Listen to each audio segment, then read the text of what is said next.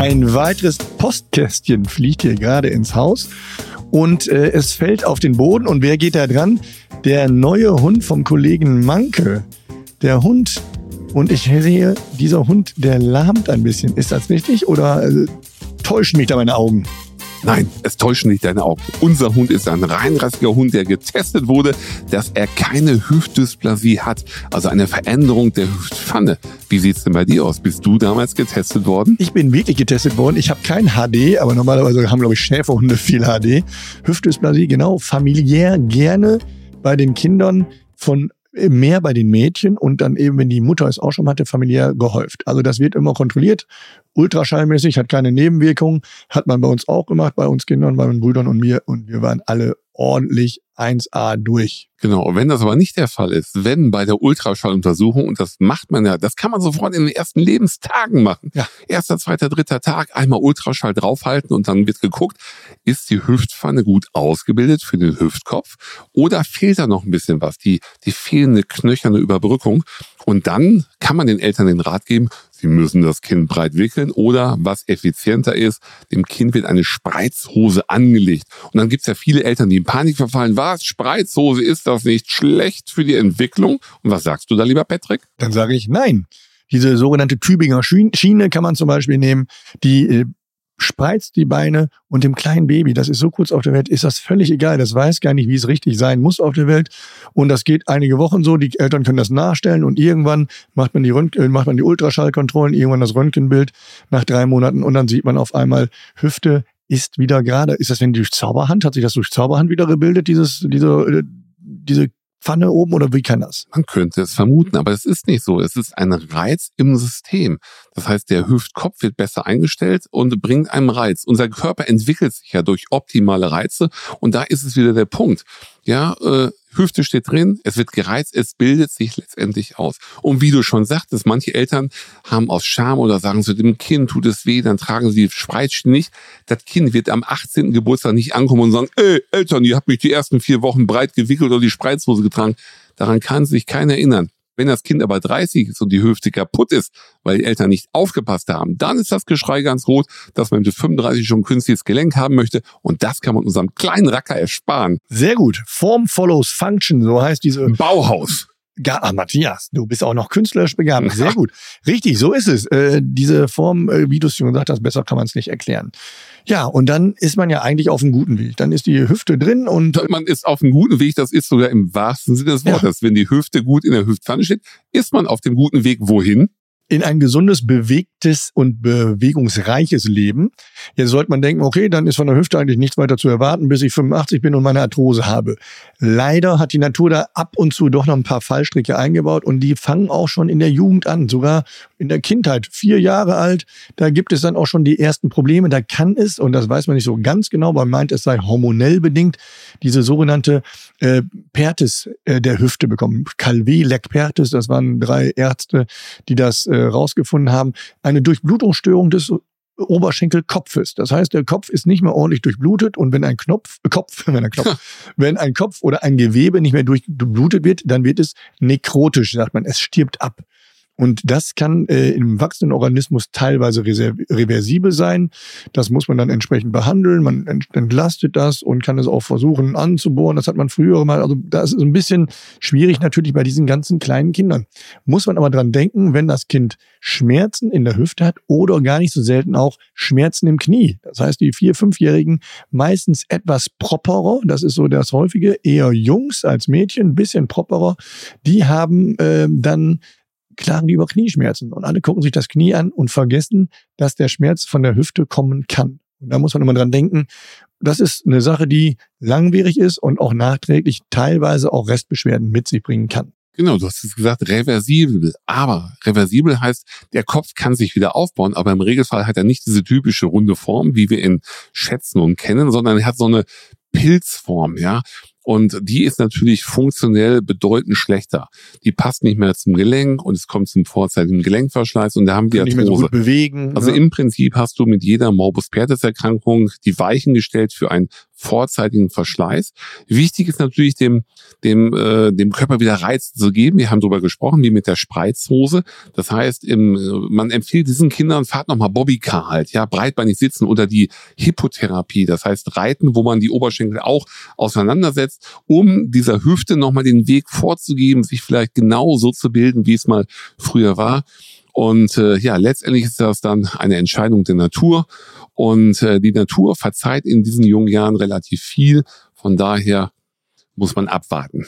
So, noch ein paar Jahre weiter, 10, 12 Jahre, gibt's noch eine Erkrankung, da zeigt jemand auf. Ja, genau, bitte? genau, das ist erfahrungsgemäß sind das immer Leute, die vom Fußball kommen und das sind äh, leicht adipöse Kinder und die spielen meistens auch noch im Tor, weil sie halt ein bisschen adipöser, also ein bisschen übergewichtiger sind, sind sie keine Feldspieler, sind im Tor, springen halt öfters hin und her und dann klagen sie über Hüftschmerzen. Und was haben die dann da mit ihren zwölf Jahren als Torwart? Ja, als Torwart äh, sagt man ja, Hüftprellung tut weh. Und wenn man dann aber ein Röntgenbild macht, dann kann man schon sehen, eventuell, dass sich, wir sind ja alle im Wachstum in dem Alter und man hat eine Epiphyse, das ist eine Wachstumsfuge am, am Hüftkopf, dass diese Wachstumsfuge letztendlich abrutscht.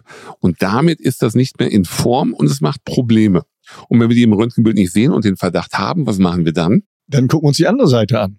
Die andere Seite oder im schlimmsten Fall macht man MRT halt auch. Da siehst du es letztendlich auch drin.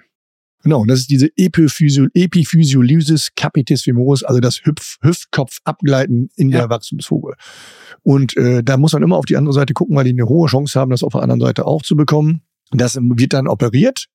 Das muss schnell operiert werden. Das ist Das eine, der wenigen, richtig? Da haben wir beide sofort, das ist Standard. Das ist eine der wenigen orthopädischen Notfälle, die wir sofort versorgen müssen. Genau, ne? weil das die Gefahr eben die ist, wenn ich eben zu lange warte, kann die restliche Blutversorgung auch noch abreißen und dann habe ich nicht nur einfach eine, ein Absacken oder Abknicken, die, äh, Abrutschen dieser dieses Kopfes, sondern eine richtige Nekrose da drin. Und dann ist ein großes Problem dann. Ne? Das ist ein großes Problem halt. Aber wie gesagt, ähm, du hast ja gesagt, es wird operiert mit Spicktreten, zack, und die andere Seite wird direkt sofort immer mitgespickt.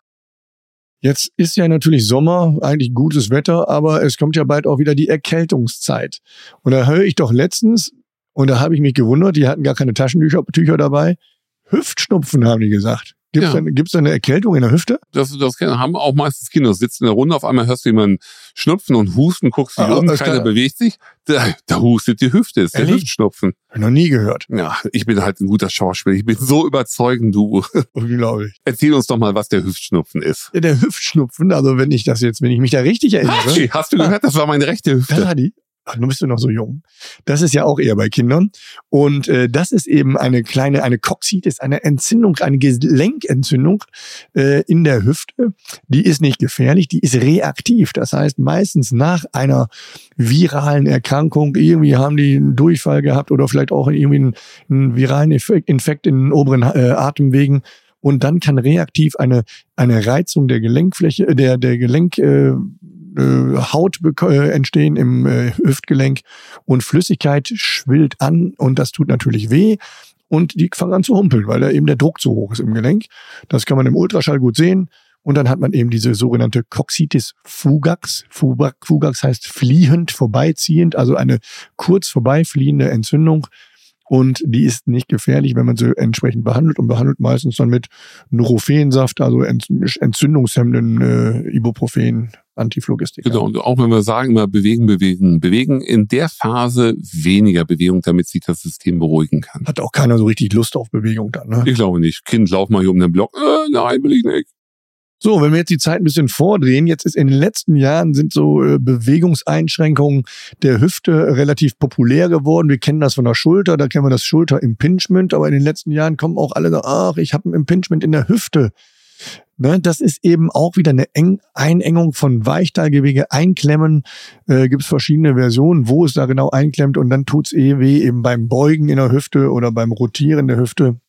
Und das ist auch momentan relativ en vogue. En vogue, Cam Impingement, Pinzer Impingement halt, äh, das sind jetzt äh, keine Sachen, die ich äh, behandle, sondern die gehen für mich in die Klinik Ja. und ich lasse überprüfen, müssen die äh, operiert werden oder müssen sie nicht operiert werden. Wenn sie operiert werden, hat man häufig Glück, wenn es sein muss. dass man es äh, arthroskopisch machen kann, ohne einen großen Schnitt. Genau. Und dann äh, haben die Leute auch wirklich gutes Ergebnis in der Regel. Jo, und abschließend geht's nochmal in das Alter. Wir haben den Oberschenkelhalsbruch, der ist den meisten geläufig. Da sind wir ein bisschen in der Nähe des Gelenkes. Da hat die Osteoporose mitzuspielen. Da gibt's einfache Brüche, da gibt's komplizierte Brüche. Aber viele gehen dann auch im weiteren Lebensalter in die Arthrose, in den Verschleiß. Genau, und das ist es. Alle Erkrankungen, die wir genannt haben, enden in einer Enderkrankung, das ist die Arthrose. Jede Veränderung kann letztendlich äh, den Gelenkknorpel schädigen. Die Gelenkflächen stehen nicht mehr optimal aufeinander. Die Belastung ist stärker als vorgesehen und der Knorpel geht kaputt. Und dann sind wir bei der Arthrose. Genau. Und die ist dann im hohen Alter dann doch häufig ein Fall für die Operation wo dann eben künstliches Gesenz, Gelenk, Gelenk eingesetzt wird und äh, damit wieder die Beweglichkeit hergestellt wird und eben die Beweglichkeit als Grundstock für die Lebensqualität gesetzt wird. Das ist sehr schön, denn im Alter sollte man nicht auf der Couch ruhen mit einer kaputten Hüfte, sondern sich in der Stadt bewegen mit einer gesunden, eventuell auch künstlichen Hüfte. Oder auch im Wald, wenn man gerne möchte. Oder auch am Strand. Zum Beispiel. Also, was können wir mitnehmen? Wichtig ist, dass alle Erkrankungen auch schon früh im Leben anfangen können, müssen gut behandelt werden. Wenn sie gut erkannt werden, wenn sie gerade bei den Kindern einmal mehr zum Arzt als einmal, äh, lieber einmal mehr als einmal zu wenig, dass es ordentlich behandelt wird, sodass eben keine Residuen entstehen, die dann im späteren Erwachsenenalter zu Arthrose oder sonstigen Komplikationen führen. Genau, und wenn wir hören, ah, es sind Wachstumsschmerzen und das äh, ist normal beim Kind, wenn der Schmerz längere Zeit andauert, lieber weiterführende Diagnostik, Röntgen oder MRT und äh, eventuell hat das Kind recht und es ist halt kein Wachstumsschmerz, sondern es ist irgendeine der zuvor genannten Hüftgelenkserkrankungen. So, in dem Sinne, schnelle Nummer wieder durch, ein gesundes Glück auf von mir. Und heute auch ein Glück auf von mir hier aus Bochum. Wow, Daumen hoch, mein Freund. Alles Gute, bleibt gesund, bis bald, für die Servus und bye bye. Und wenn euch dieser Podcast gefallen hat, dann abonniert uns bei Spotify, Apple und äh, hinterlasst eine positive Bewertung. Wenn nicht für mich, dann für den Kollegen Patrick. Und Fragen schickt ihr an uns an, auf allen Ebenen, auf allen sozialen Netzwerken. Wir freuen uns über euer Feedback. Alle Links findet ihr in den Show Notes. Wir hören uns.